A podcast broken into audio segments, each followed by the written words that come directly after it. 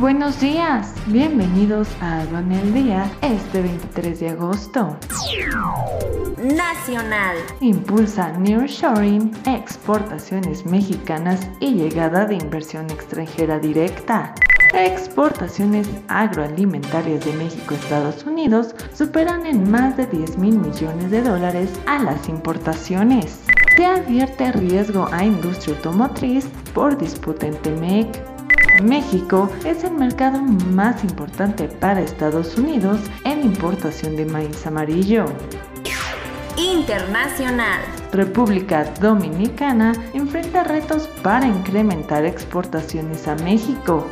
Crecimiento del comercio internacional del G20 ha disminuido por fortaleza del dólar. Exportaciones de Vietnam aumentarán 9.46% en 2022 condiciona Canadá exportaciones de gas a Europa y su viabilidad económica.